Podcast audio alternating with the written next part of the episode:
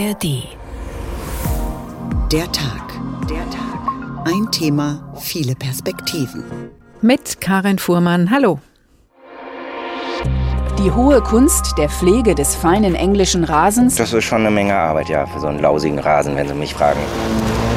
So wie ich die Pflanzen in so einem gepflegten Rasen in ein Korsett bringe, so bringe ich mich doch auch selbst in ein Korsett. Saftig grün soll er sein, fast wie ein weicher Teppich. Dass man schnell temporeichen Fußball spielen kann. 33 eng bedruckte Seiten müssen die Rasenhüter des Tennisturniers studieren, ehe sie auf das heilige Grün gelassen werden. Ansonsten ist halt einfach eine gut durchmischte Wiese, Wildkräuterwiese viel schöner. Und wie ist Ihr Verhältnis zum Rasen? Blicken Sie gern auf akkurat angelegte und penibel gepflegte Grünflächen oder genießen Sie eher die wilde Blumenwiese? Manche gießen, mähen, düngen noch für das perfekte gleichmäßige Grün im Garten und merzen aus, was ihnen quer wächst. Andere lassen wachsen, was wachsen will, nach dem Motto Freiheit statt Unterwerfung. Jetzt wechseln sich Trockenperioden mit Starkregen ab. Mit Trinkwasser müssen wir immer verantwortungsvoller umgehen.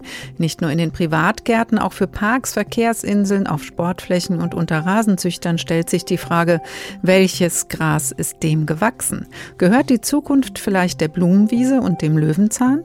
Stoppen wir den Mähroboter und zupfen stattdessen allabendlich ein paar Kräuter für den Salat in Zukunft? Diesen Fragen gehen wir nach, unter anderem mit einem Rasensamenexperten und einer Wildkräuterexpertin unter dem Titel Tschüss, englischer Rasen, was grünt noch grün in Zukunft? Der Tag. In der nächsten Stunde hier und wann immer Sie mögen in der ARD Audiothek. Es gibt Wiesen und es gibt Rasen. Das ist ein Unterschied. Die Wiese gibt es seit Menschengedenken. Sie wächst einfach, ist einfach da. Der Rasen dagegen musste erst mal erfunden werden. Ursula Storos führt uns durch die Geschichte des Rasens.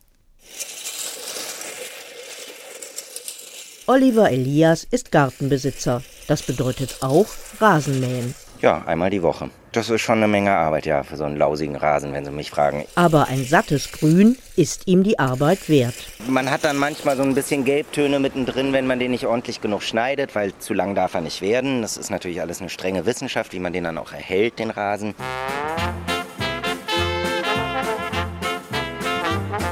Kaum vorstellbar, dass man über Jahrhunderte nur Wiesen kannte mit Wildkräutern, Löwenzahn und Gänseblümchen, landwirtschaftlich genutzte Wiesen. Gekürzt wurden sie allenfalls von Schafen. Der grüne Rasen, den heutige Gartenbesitzer so lieben, kam erst vor etwa 250 Jahren auf. Man spricht von englischem Rasen oder englischem Landschaftsrasen. Da spielten Bäume eine große Rolle, Sichtachsen eine große Rolle. Aber wenn ich eine Sichtachse habe, brauche ich auch Freiräume. Und äh, da ging es dann tatsächlich los, Zwischenräume zu gestalten. Sagt der Agraringenieur Dr. Klaus Müller-Beck. Weil seit dem ausgehenden 18. Jahrhundert neue Gartenformen Mode wurden, ließen Adelige die üppigen Blumenwiesen rund um ihre Schlösser systematisch mähen.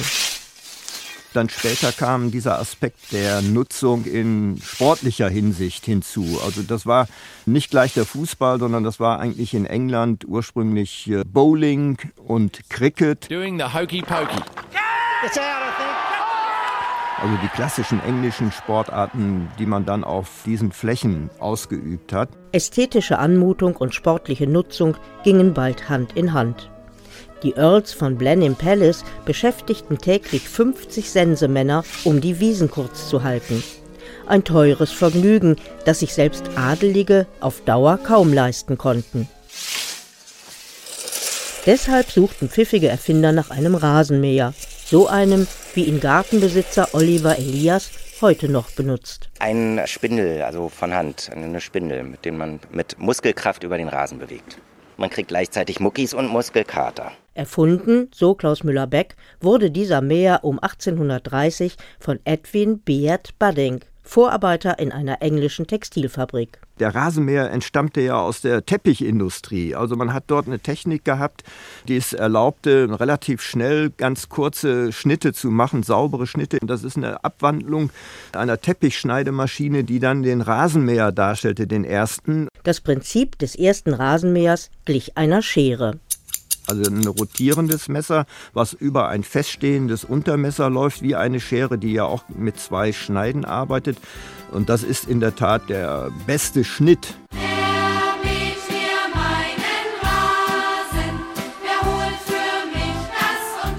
Jetzt konnte sich jeder eine kurz geschorene Wiese rund ums Haus leisten und 1902 kamen motorbetriebene Mäher auf den Markt.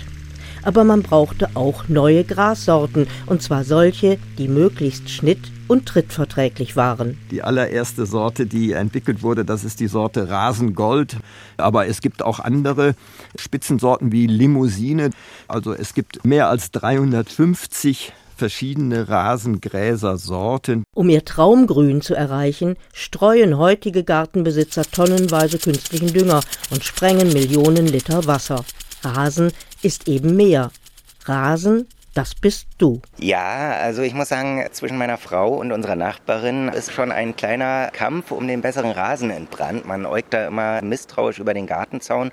Ich bin auch der Meinung, bei denen da drüben sieht es natürlich nicht ganz so gut aus wie bei uns. Zack, zack. Selbst wenn die Wiese wieder neue Attraktivität gewinnt, zur Zeit der Rasen bleibt. Und wie muss er aussehen, damit er die Herausforderungen der Zeit übersteht? Benedikt Luster-Hageney ist Produktmanager Rasen bei der Deutschen Saatveredelung AG. Guten Tag, Herr Luster-Hageney. Guten Tag, Frau Fuhrmann. Haben sich denn die Wünsche der Rasenfans verändert in den letzten Jahren? Viele Rasenbesitzer, also Haus, Hausbesitzer mit Garten, streben noch nach dem englischen Rasen bzw. dem Zierrasen da ein gepflegter Rasen immer noch als Prestigeobjekt gilt. Und dieses Ideal hat sich in den letzten Jahren, 60 Jahren nicht mehr verändert. Lediglich weitere Einflüsse kamen mit rein wie zum Beispiel der Wunsch nach mehr Strapazierfähigkeit, aber auch nach Trockenheitsresistenten. Mhm. Das sind ja besondere Herausforderungen, die da jetzt doch dazukommen mit Dürre, mit Trockenheit und dann aber auch wieder mit Starkregen. Zu Beginn dieses Sommers wurde der Rasen ja schon gelb an manchen, in manchen Regionen, an manchen Stellen. Jetzt wurde extrem beregnet, ist wieder schön grün. Welcher Halm kommt denn damit besonders gut zurecht? Hier haben wir oder hier sehen wir äh, zwei Rasenarten eigentlich im, im, Vordergrund. Das sind einmal die, die weniger Wasser verbrauchen, also generell einen geringeren Wasserverbrauch mit sich bringen. Das wäre zum Beispiel der äh, Rotschwingelarten. Und dann sehen wir die zweite Alternative, die Rasenarten, die tief wurzeln und somit mehr an Wasser gelangen. Hier ist der Rohrschwingel zu nennen. Mhm. Die Wiesenrispe und das deutsche Weidelgras, habe ich gelernt, äh, gehören auch noch zu den bedeutenden Grasarten. Spielen die im Rasen der Zukunft noch eine Rolle? Aktuell ist davon auszugehen, da das Rasenarten sind, die äh, wirklich eine hervorragende Strapazierfähigkeit, eine Belastbarkeit, aber auch eine sehr gute Regeneration mit sich bringen. Von daher werden sie weiterhin eine aktive Rolle spielen. Hm. Gibt es denn dann spezielle Rasenarten oder auch Gräsersorten, die eben am besten auskommen, auch mit diesem Wechsel, dass es eben auf einmal ist es wochenlang trocken und danach fängt es an, wieder viel zu regnen. Das ist ja auch eine besondere Herausforderung. Ja, das ist, das ist eine Herausforderung und da ist es tatsächlich schwierig, wirklich die, die perfekte Rasenart zu identifizieren. Wir sehen zum Beispiel bei der Wiesenrispe, äh, das ist eine Art, die nach Trockenheit ziemlich schnell wieder ergrünt, aber dann auch bei längerer Trockenheit wieder dann äh, braun wird. Also es ist nicht zu einfach zu identifizieren. Hm. Und diese Herausforderungen stellen sich ja nicht nur für die Privatgärten und die Frage Zierrasen, Sportrasen, Gebrauchsrasen, sondern die gibt es natürlich auch für öffentliche Parkflächen, diese Fragen jetzt. Welche unterschiedlichen Ansprüche kommen denn da auch ähm, auf Sie zu oder werden da von Ihnen verlangt? Im Grunde genommen sehen wir dann im öffentlichen Bereich sehen wir ähnliche Standortbedingungen wie, äh, wie im Privatgarten. Wir haben sonnige Standorte, aber auch schattige Standorte. Strapazierfähigkeit ist auch eine ähnliche oder ein ähnlicher Parameter, der im öffentlichen Bereich zum Tragen kommt. Was wir aber auch noch sehen, also die Anforderung gerade im öffentlichen Bereich ist, dass wir hier äh, mit Rasenarten arbeiten, die sehr pflegeleicht sind sprich Rasenarten, die eher extensiv sind. Das bedeutet, dass die weniger Nährstoffe brauchen, ähm, langsamer wachsen. Langsamer wachsen auch dahingehend, dass jede Kommune eigentlich glücklich ist, wenn der Rasen nicht so häufig geschnitten werden muss, da das auch wieder Budget bindet. Ja, und auch manche Privatleute wären eigentlich ganz froh, wenn sie wenig Arbeit damit haben. Manche ziehen sogar den Schluss daraus, dass sie dann Pflastern oder Schottergärten wie sie so ein bisschen schön genannt werden, also eigentlich Steinflächen dann in den Vorgarten kippen. Das ist ja auch mittlerweile in Frankfurt zum Beispiel verboten. Das heißt, es gibt diese Idee, ich möchte mich wenig kümmern, durchaus auch bei Privatleuten. Gibt es denn Mischungen, die ich sehen kann, wenn ich eben nicht jeden Tag den Rasensprenger einschalten will und vielleicht auch gar nicht darf? Es gibt ja Kommunen, die jetzt in Zeiten äh, knappen Trinkwassers auch schon gesagt haben, wir müssen das einschränken. Es gibt Arten, die tatsächlich dann auch weniger Wasser verbrauchen. Diese findet man dann auch in sogenannten Trockenrasenmischungen oder Sommerrasenmischungen wieder. Die haben dann teilweise auch den Vorteil, dass sie wirklich auch einen geringeren Nährstoffbedarf haben, wie zum Beispiel der Rotschwingel. Das sind Alternativen, die man dann auch verwenden kann. Und Versiegelung, Sie haben es eben angesprochen. Es ist ja auch immer, immer eine Frage des Pflegeaufwands, den jemand haben möchte mit seinem Garten oder mit seinem Rasen. Zu diesen Mischungen bieten sich mittlerweile gerade auch in der Rasenwelt ziemlich viele äh, Alternativen an, wie die Verwendung eines Mähroboters ja, solche Hilfsmittel in Kombination mit den gerichtigen Mischungen bieten da schon Alternativen. Es wird schon deutlich in Ihren Antworten, Herr Luster-Hagenay, es kommt auf die richtige Mischung an. Der Rasen ist ein Gemisch aus Gräsern und anderen Pflanzen. Und Sie sind ständig damit beschäftigt, auch neue Mischungen zu entwickeln. Wie lange dauert es denn von der Entwicklung, von einer neuen Züchtung auch bis zu der Samenpackung, die ich dann im Handel kaufen kann? Es ist so, dass wir in der Züchtung ähm, eine große Zeitspanne haben, bis wir von der ersten Idee bis hin zu einer fertigen Rasensorte kommen. Es dauert etwa 12 bis, bis 15 Jahre, bis eine Sorte dann vertriebsfähig ist. Nachdem wir eine Sorte fertiggestellt haben, wird diese nochmal getestet beim Bundessortenamt, zum Beispiel in Deutschland. Und wenn sie dann ihre Zulassung hat, ist sie auch vertriebsfähig. Wenn wir über Mischung sprechen, dann ist es so, dass wir unsere Mischung, die wir selber vertreiben, auch regelmäßig testen wo wir dann auch neue Rasensorten oder neue Rasenarten mit einbringen und gucken, wie diese dann unter den unterschiedlichen Bedingungen performen. Jetzt gibt es ja jetzt schon Klimarasenpakete in den Regalen. Was taugen die denn? Ja, das hängt immer davon ab, wie die Mischungen zusammengesetzt sind und äh, welche Sorten darin enthalten sind. Es gibt im, im, Rasenbereich, das ist leider nicht immer ganz ersichtlich für den Kunden, da gibt es große Qualitätsunterschiede. Ich habe wirklich Rasen- oder Gräserarten drin, die nicht als Rasen zugelassen sind, sogar auch als, Futtergräser, bis hin aber auch zu Qualitätsgräsern, die äh, drei Jahre lang getestet worden sind unter Rasenbedingungen. Und ja, der Begriff Klimarasen, ja, der ist ein sehr allgemeiner Begriff. Und bevor man sich, glaube ich, so ein Paket anschafft, dann sollte man wirklich auf die Zusammensetzung gucken und dann vielleicht mal gucken, okay, was habe ich denn für Sorten drin? So hat der Rasen im Privaten eine Zukunft. Das ist ja unsere Frage heute in der Sendung. Wie hat der Rasen privat und öffentlich eine Zukunft? Da haben Sie eben schon gesagt, Herr Luster-Hagenay, man muss einfach ein bisschen darauf achten, was da drin ist in so einer Rasenmischung, ob diese Samen dann mit Trockenheit klarkommen, zertifiziert sind und auch mit nicht allzu viel Pflege zufrieden sind. Welche welchen Rasen haben Sie denn zu Hause? Ich habe leider zu Hause keinen eigenen Rasen. Ich wohne in einer Mietswohnung. Aber da sehe ich auch auf jeden Fall Potenzial, dass man da hingehend mehr trockenheitstoleranten Arten mit ein, einbringt. Das wäre zum Beispiel der Rohrschwingel, wie bereits erwähnt. Ich denke, die Mischung, die Mischung wird es machen. Ähm, und deshalb bin ich davon überzeugt, dass mehr Sorten, mehr Arten, die zusammen funktionieren, gerade diese unterschiedlichen Anforderungen in der Zukunft besser abdecken. Der englische Rasen bleibt pflegeintensiv. Längst gibt es aber Rasenmischungen, die in die Zukunft weisen, anpassungsfähiger sind und die auch für verschiedene Ansprüche geeignet sind. Benedikt Luster-Hagenay, Produktmanager Rasen bei der Deutschen Saatveredelung AG. Dankeschön. Bitteschön. Tschüss, englischer Rasen. Was grünt noch grün in Zukunft? Sie hören der Tag. Ein Thema, viele Perspektiven. So gar nichts zu tun haben mit der Pflege des Gartens, das ist ja irgendwie auch langweilig. Vieles macht ja schließlich auch Spaß, so wie Eva Demski es in ihren vielen Gartengeschichten beschreibt. Am Anfang der Saison steht bei ihr die Jagd nach den verheißungsvollen Tütchen, Samentütchen, hat sie im Gartenshop in ihren Wagen geladen. Zuhauf hat sie sich von rosa und weißen Blumengesichtern Aster Austern und Kapuzinerkresse auf den Verpackungen verleiten lassen. Und dann geht es los. Schon früh im Jahr beginnt die Arbeit und mit ihr auch die Vorfreude. Sämtliche Fensterbretter bedecken sich mit Töpfchen. In exzellenter Anzuchterde warten die Körnchen nur darauf, lebendig zu werden. Eigentlich sind die Fensterbretter der Platz für die Katzen, um das Geschehen auf der Straße zu kontrollieren. Sie lassen sich auch nicht ohne weiteres streitig machen und fegen mit leichter Pfote ein Dutzend Töpfchen hinunter. In der herausgefallenen Erde lässt sich wunderbar wühlen. Die potenziellen Blütenwälder sind dahin, wenigstens teilweise. Es bleibt aber noch genügend übrig, worauf man sich freuen kann. Da ist es leicht, kleine Unbequemlichkeiten zu ertragen. Der Platz, auf dem sonst der Drucker steht, hat nun mal die meiste Sonne.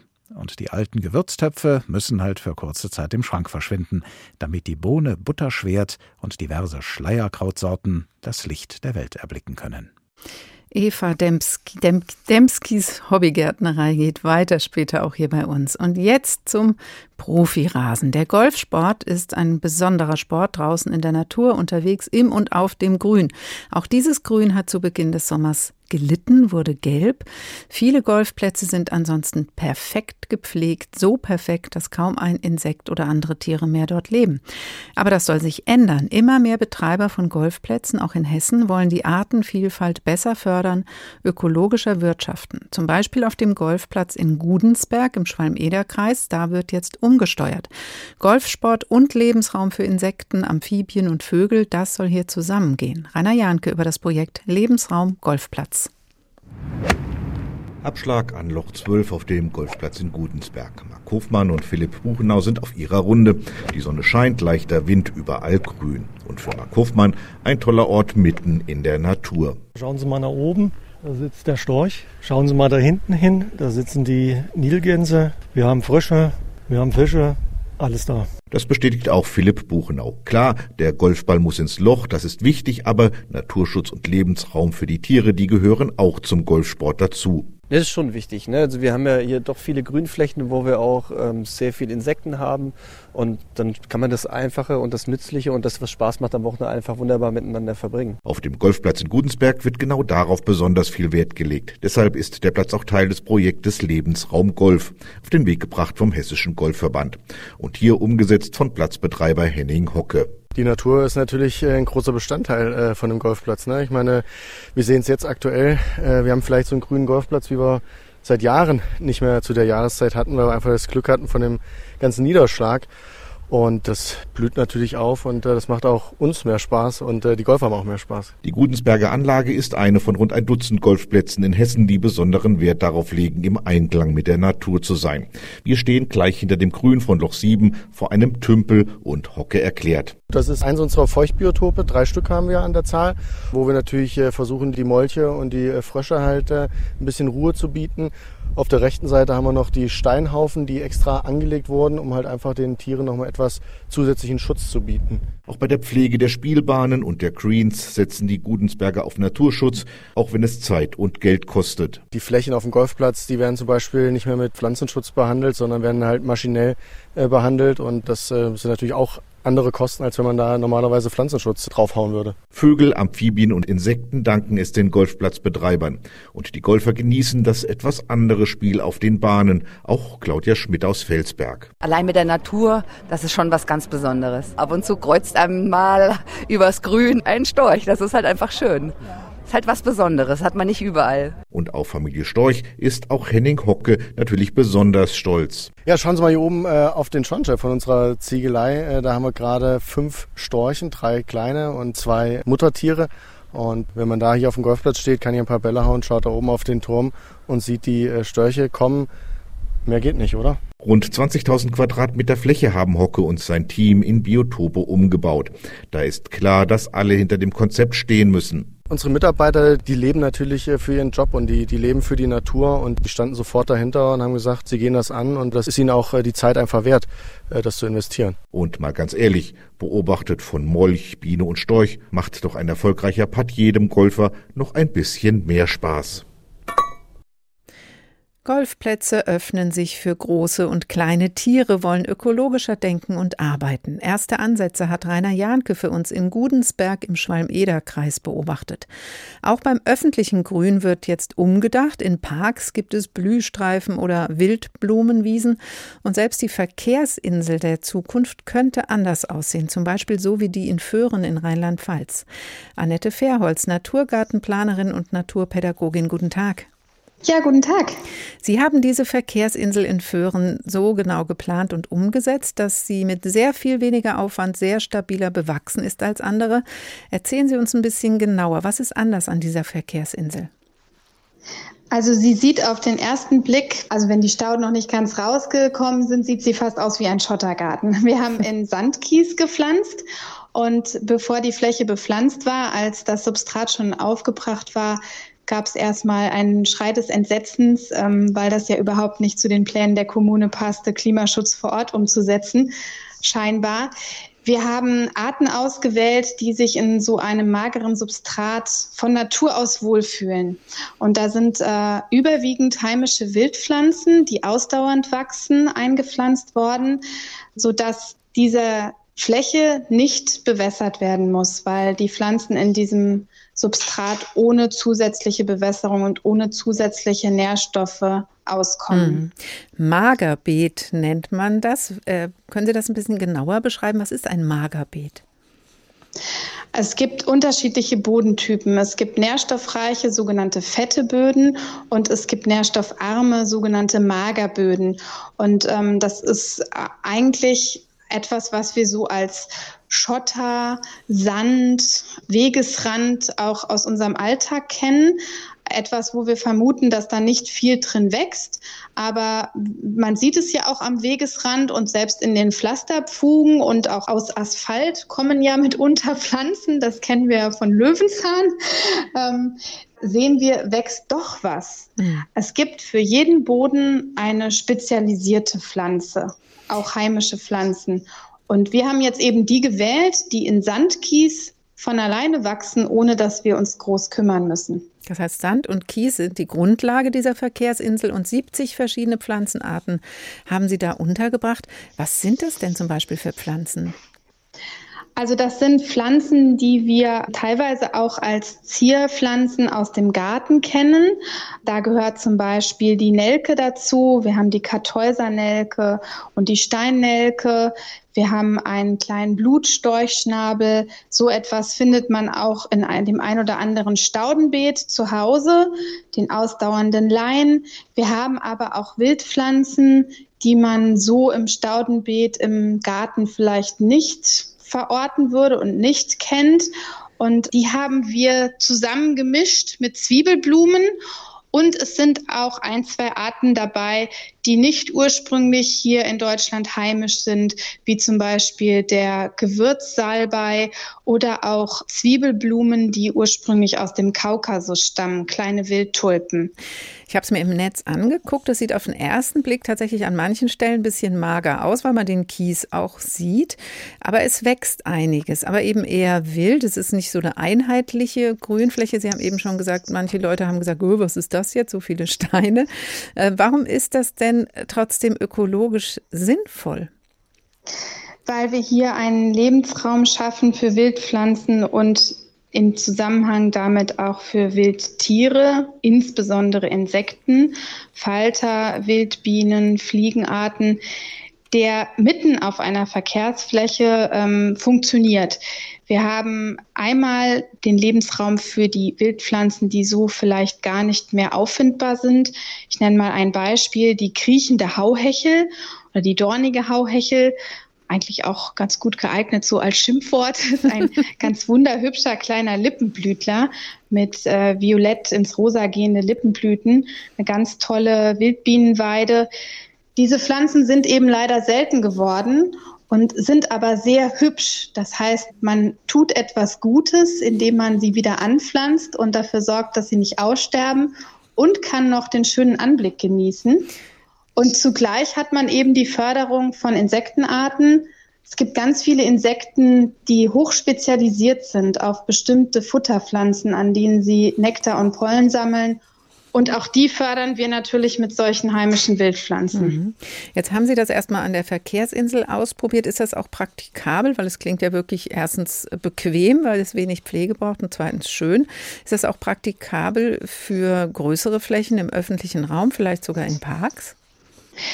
Ja, es eignet sich für öffentliche Flächen, auch private Flächen oder Firmengelände, überall dort, wo es sonst schwierig ist, etwas zum Wachsen und Blühen zu bringen, weil es zu heiß und zu trocken ist. Also wo vielleicht der Rasen versagt, ähm, auch die Wiese nicht so richtig will und Stauden ständig gegossen werden müssten, ist das eine gute Alternative.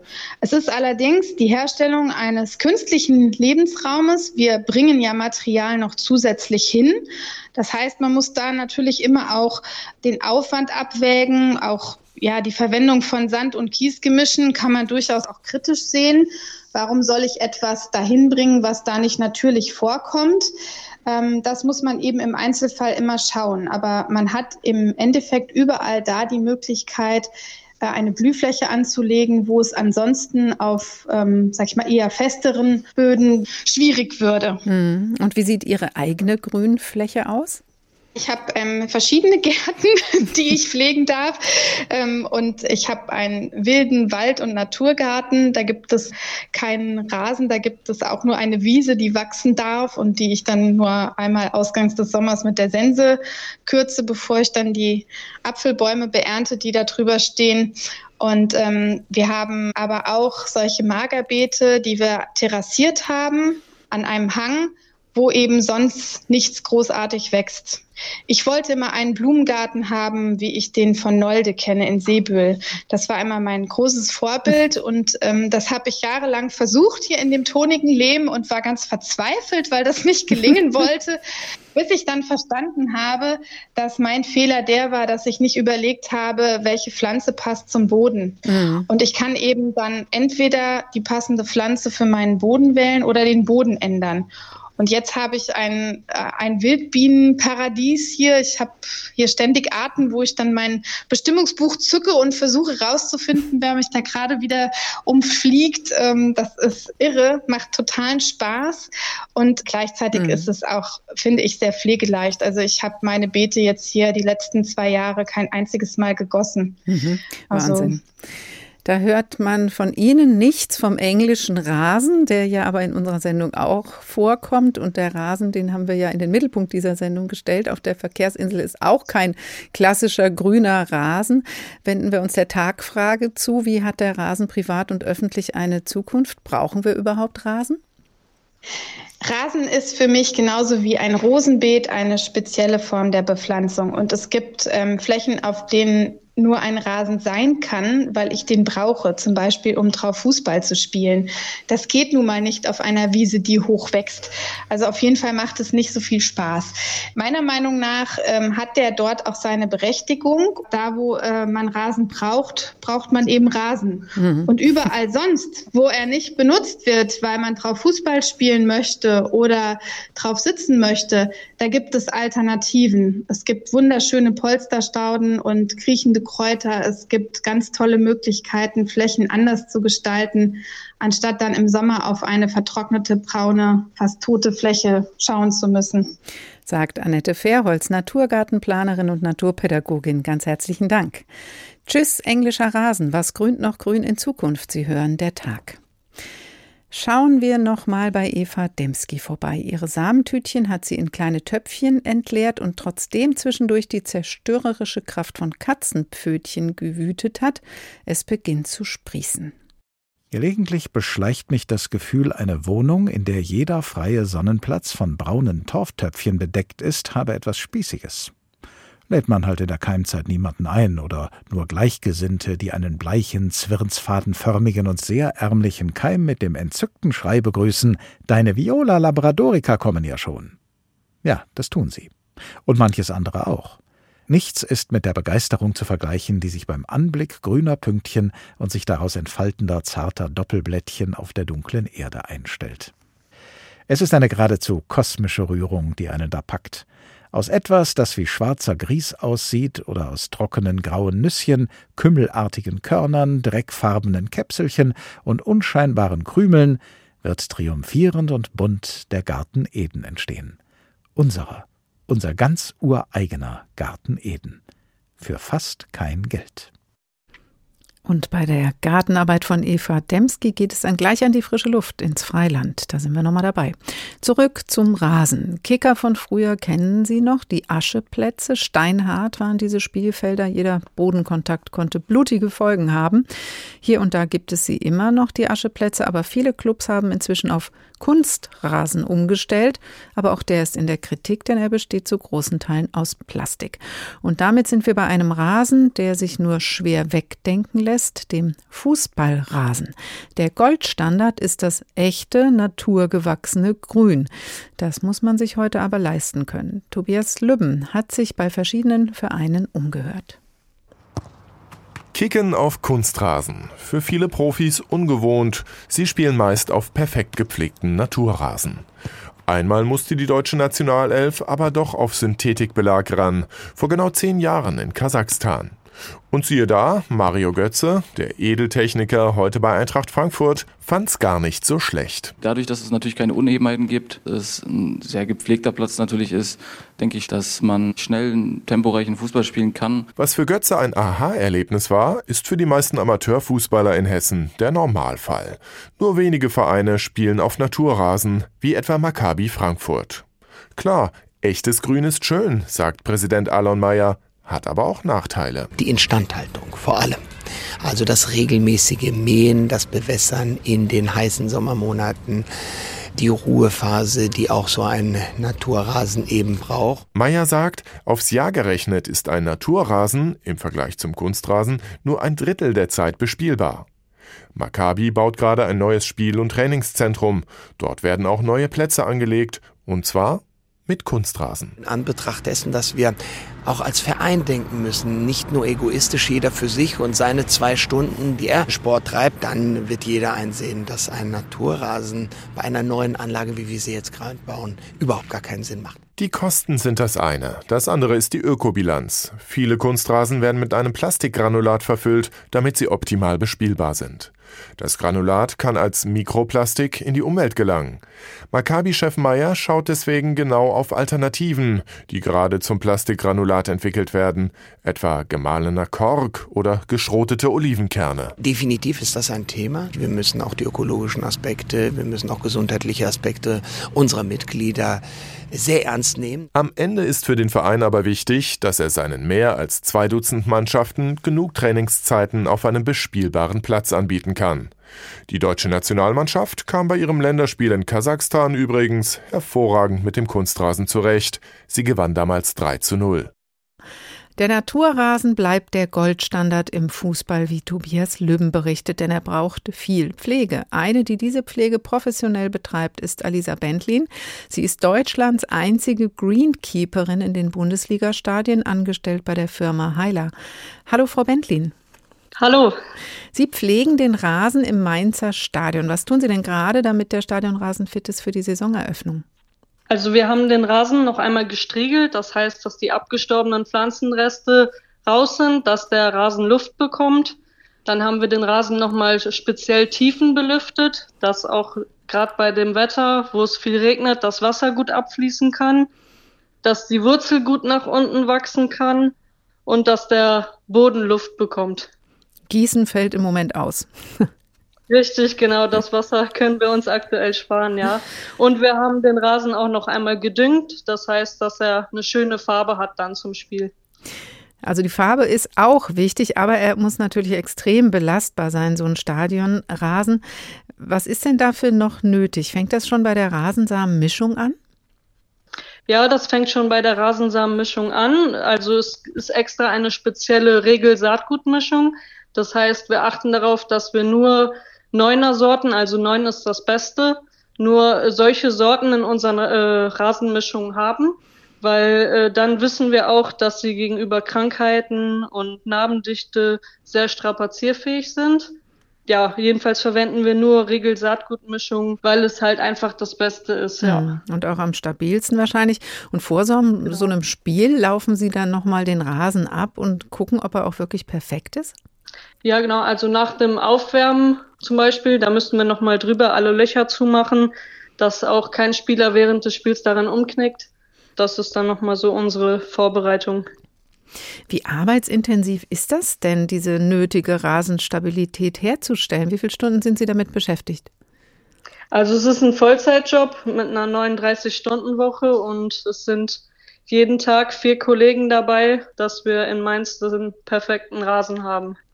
Wahnsinn. Und die Technik ist natürlich auch dabei. Rasenheizung, Wachstumslampen gehören dazu?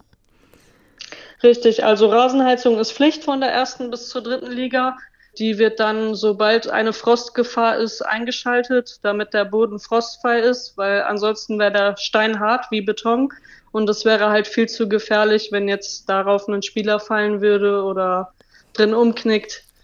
Die Lampen haben wir noch alte Natriumdampflampen. Mittlerweile gibt es auch schon LED-Lampen.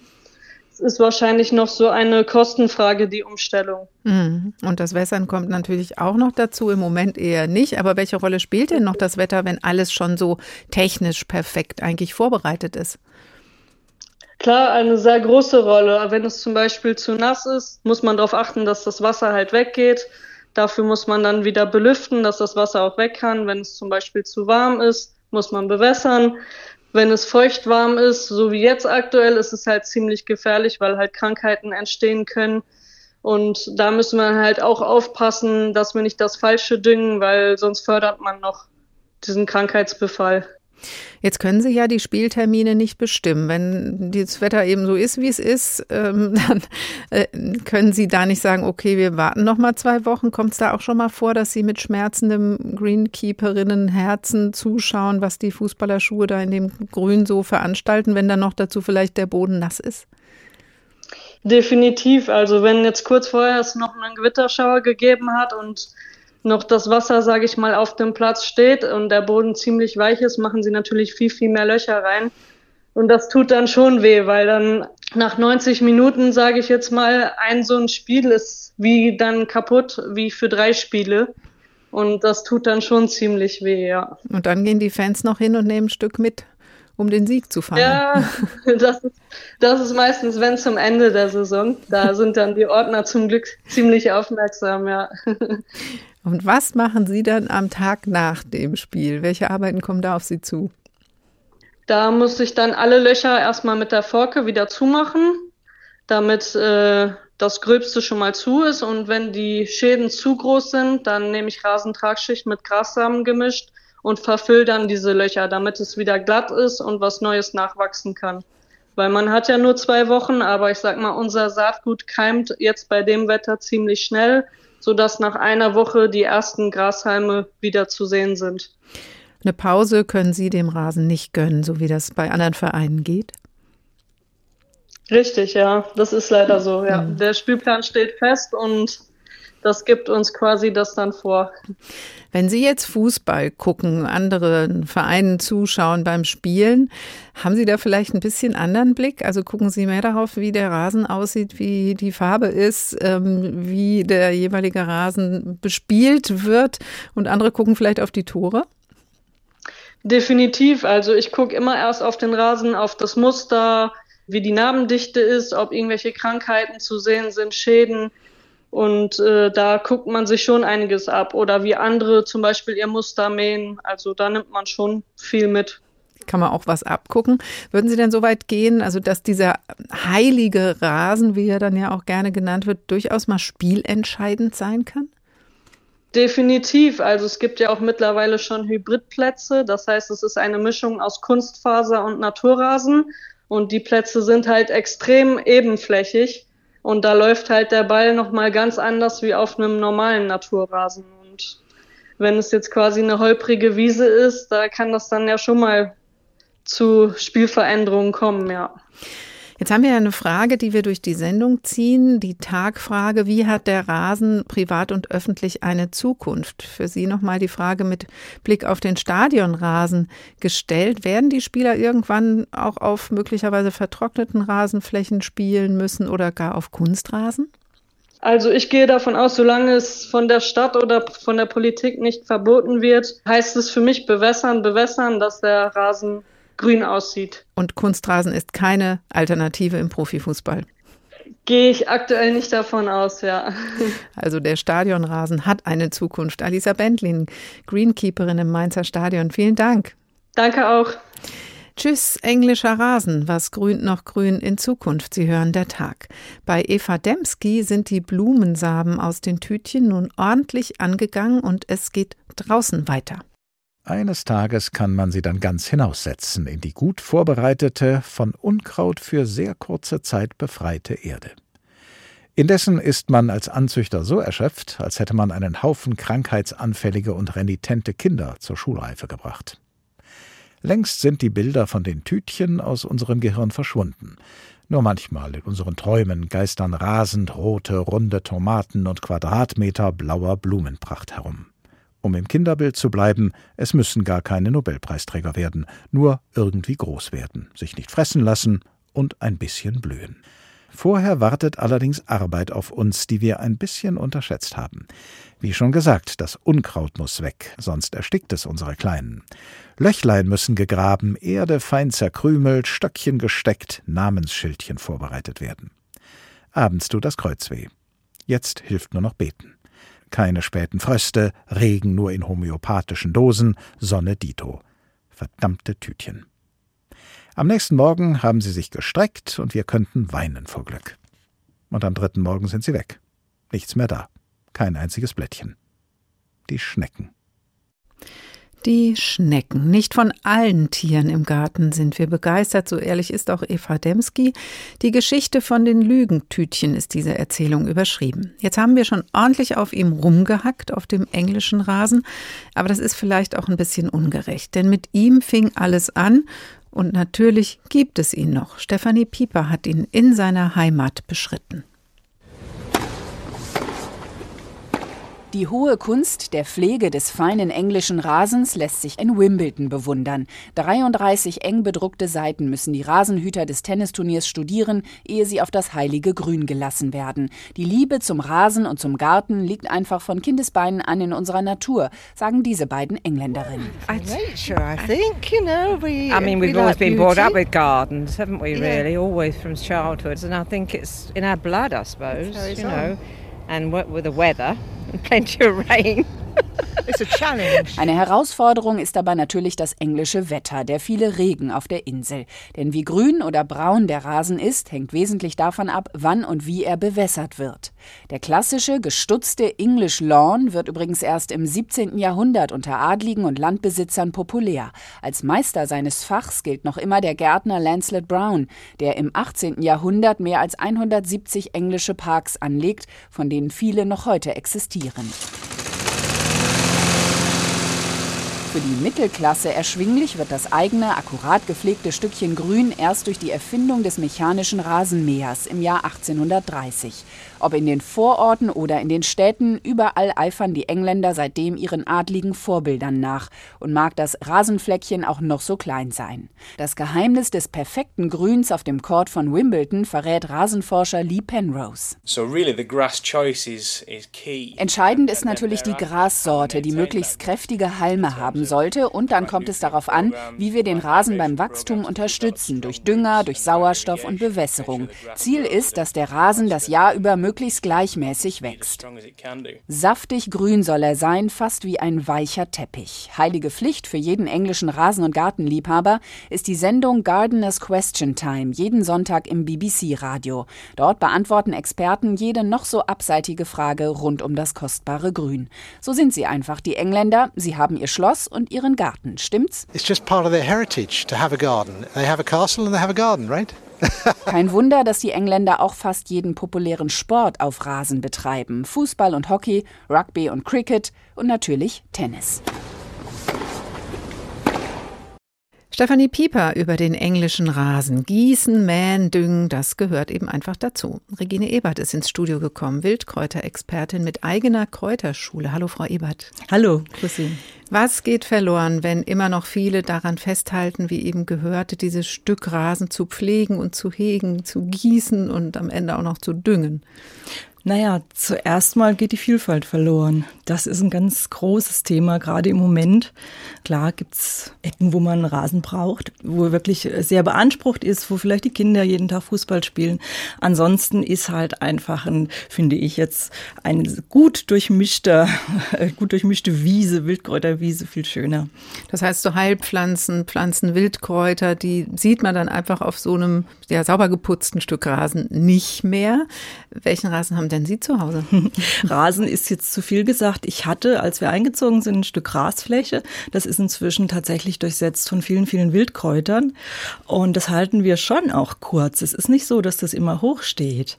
Und wenn das kurz gehalten ist, ist es auch stabil. Also ist es auch durchaus widerstandsfähig. Hm. Und grüner als manche andere Rasenfläche, wenn es dann mal trocken ist. Richtig, die Kräuter haben oder einige Kräuter haben wirklich ein richtig gutes Wassermanagement, wie zum Beispiel die Schafgarbe, die wurzelt nicht tief.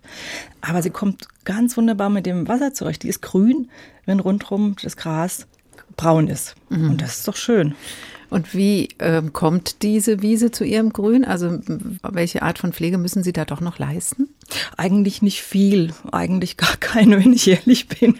Außer dass ich ab und zu mal ein paar Samen verstreue von Pflanzen, die ich gerne haben möchte. Also ich möchte die Vielfalt haben. Und immer wenn das ein bisschen höher gewachsen ist, ich ernte das ja auch. Ich nutze das, ich esse das, was da wächst. Und ähm, ich, ja, ich, ich will ja, dass es bunt ist und dass es auch vielfältig ist. Mhm, also es ist mehr so ein Miteinander mit der Wiese, mit den Pflanzen ist. Jetzt haben Sie auch einiges mitgebracht. Ähm, sieht sehr schön blühend aus aus, die eine Hälfte. Die andere sieht eher grün und würzig aus, mehr so nach Salat. Mhm. Vielleicht picken Sie uns doch mal so drei Highlights raus aus dem kleinen Strauß. Mhm. Genau das, was hier so blüht und bunt ist, das würde kommen, wenn, ähm, wenn ich das wachsen lasse. Wenn das einfach mal, das mache ich manchmal, dass ich eine Stelle wachsen lasse. Und da ist zum Beispiel der Rotklee hier dabei. Da haben wir den Dost. Da haben wir aber auch wilde Möhre oder das Labkraut. Und so wird es aussehen, wenn die, wenn, ich sage jetzt mal, meine Wiese oder der Rasen, Wildkräuterrasen, mhm. ein bisschen höher wächst. Also schön das, bunt, muss ich dazu sagen, ja. Genau, schön bunt, mit Blüten auch. Und so sieht er auch. Äh, eigentlich oft aus. Im Frühjahr ist er gelb vom Löwenzahn, im Sommer geht der Löwenzahn komplett weg, wenn es ihm zu heiß ist. Gell? Und so wechselt das mit den Jahreszeiten. Und dann und die, kommen die Insekten sicher auch gerne auf diese schönen bunten Blüten. Genau, dann kommen die Insekten und es ist ganz viel Leben einfach auch in der Wiese. Ja. Und dann gibt es hier noch was, das sieht essbar aus. Essbar ist das auch, aber das hier, was ich mitgebracht habe, das Grünzeug, sage ich mal, das ist Löwenzahn. Der ist eigentlich immer da. Das ist die Gundelrebe. Die zieht sich auch durch den Rasen durch und viele reißen die raus, weil das so ein, äh, weil sie so Ausläufer macht. Der ist auch ganz leicht zu entfernen, wenn es zu viel wird. Aber es ist eine, Heil, eine Heilpflanze und immer mal ein Plättchen in Salat. Das kann helfen beim Entgiften zum Beispiel. Es kann helfen gegen Entzündungen, die man im Körper hat. Die Pflanzen sind alle Heilpflanzen und das Gute daran ist, und darum esse ich sie auch, sie haben ein Vielfaches von Inhaltsstoffen, guten Inhaltsstoffen, die wir im Kulturgemüse oft gar nicht mehr haben. Und schon gar nicht im gepflegten englischen Rasen. Der Rasen hat ja an sich ökologisch keine wirkliche Funktion. Wie sieht das mit der ökologischen Funktion von so einer Mischung aus? Hm, die ist natürlich meiner Meinung nach sehr viel größer. Die ökologische Funktion ist sehr viel größer, weil ich einfach eine Vielfalt habe und weil ich sehr viel ähm, tue, auch für die Insektenwelt. Äh, zum Beispiel der Löwenzahn macht auch was für den Garten. Der holt Mineralien aus den tieferen Bodenschichten nach oben. Gell? Oder die Brennnessel. Wenn irgendwo mal ein Stückchen Brennnessel stehen darf. Die erhöht den Gehalt von ätherischen Ölen in ätherischen Ölpflanzen um ein Vielfaches. Also es sind so Sachen, die ähm, wir nicht kennenlernen dürfen, wenn wir nur immer auf ein Stück englischen Rasen gucken, der sicher auch seine Berechtigung hat, will ich gar nichts gegen sagen. Aber ich finde, wir lernen viel, viel mehr kennen ähm, ja, wenn wir uns, wenn wir einfach ein bisschen lockerer damit umgehen. So wie ich die Pflanzen in so einem gepflegten Rasen in ein Korsett bringe, so bringe ich mich doch auch selbst in ein Korsett. So empfinde ich es jetzt. Wenn man am Ende mit der Nagelschere auf den Knien ja. unterwegs ist, um den englischen Rasen zu pflegen, macht ja. man ja vielleicht nicht mehr unbedingt. Aber ich finde, das ist ein wichtiger Punkt, den Sie da ansprechen. Dieses, was, äh, mhm. äh, also in welche Beziehung gehe ich zu diesem Richtig. Grün, was ich da in meinem Garten habe? Und kann das vielleicht viel lebendiger sein, wenn es eine lebendige Wiese ist. Also ja, hat das was ja. auch mit dem Verhältnis des Menschen zur Natur zu tun? Absolut. Das ist eine ganz wichtige Sache, finde ich. Ähm, es ist ja nicht nur so, dass ich den Garten gestalte. Der Garten macht ja auch was mit mir. Er gestaltet mich ja auch. Und wenn ich, wenn ich im Frühjahr mich freue, dass da ein Schlüsselblümchen aus dem Rasen rauskommt, wenn ich mich darüber freue, ist das eine ganz andere Geschichte, als wenn ich hergehe und sage, ach du meine Güte, und komm gleich mit, der, mit dem Ausstecher.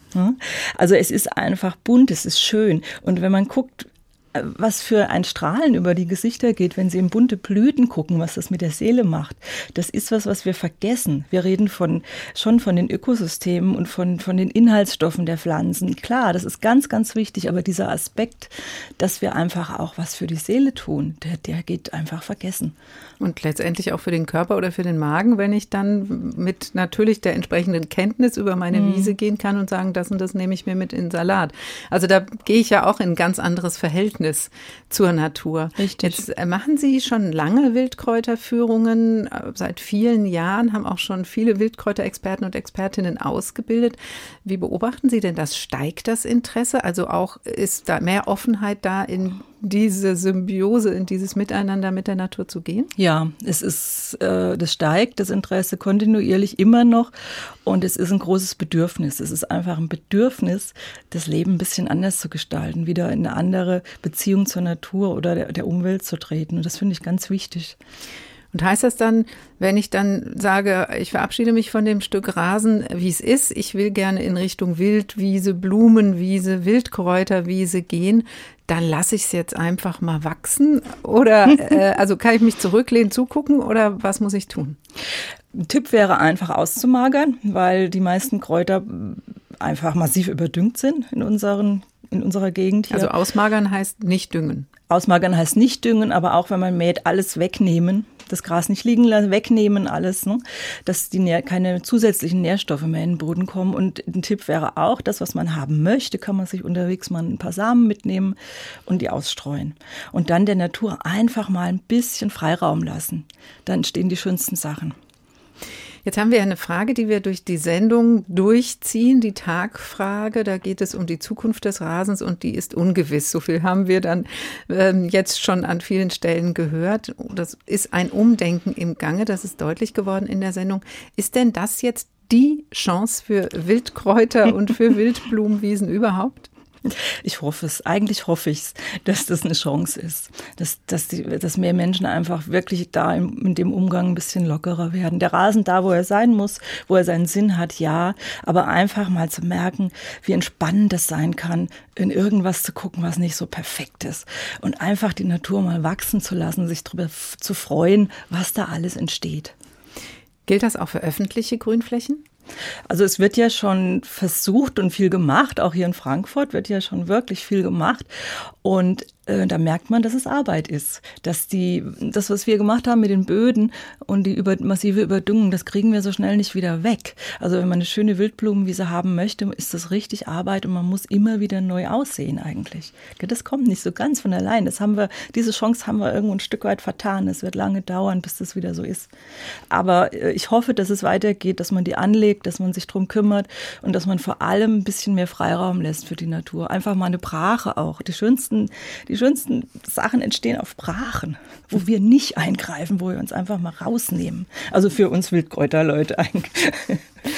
Also ein bisschen Management bedeutet es schon, aber es lohnt sich auch einfach mal zu warten und dann natürlich zu genießen. Regine Ebert, Wildkräuterexpertin mit eigener Kräuterschule, ganz herzlichen Dank fürs Kommen und für das schöne Gespräch. Dankeschön, gerne. Und das war der Tag für heute. Was grünt noch grün in Zukunft, haben wir gefragt und gehört, dass der Rasenhalm noch lange nicht am Ende ist. Auch der englische Rasen ist sogar noch da. Perspektivisch werden wir uns allerdings ein bisschen umstellen müssen. Einfach gucken, was kommt mit den jeweiligen Klimabedingungen gut zurecht und dann diese Pflanzen weiter aussehen. Das ist das Rezept für die Zukunft. Einfach wachsen lassen.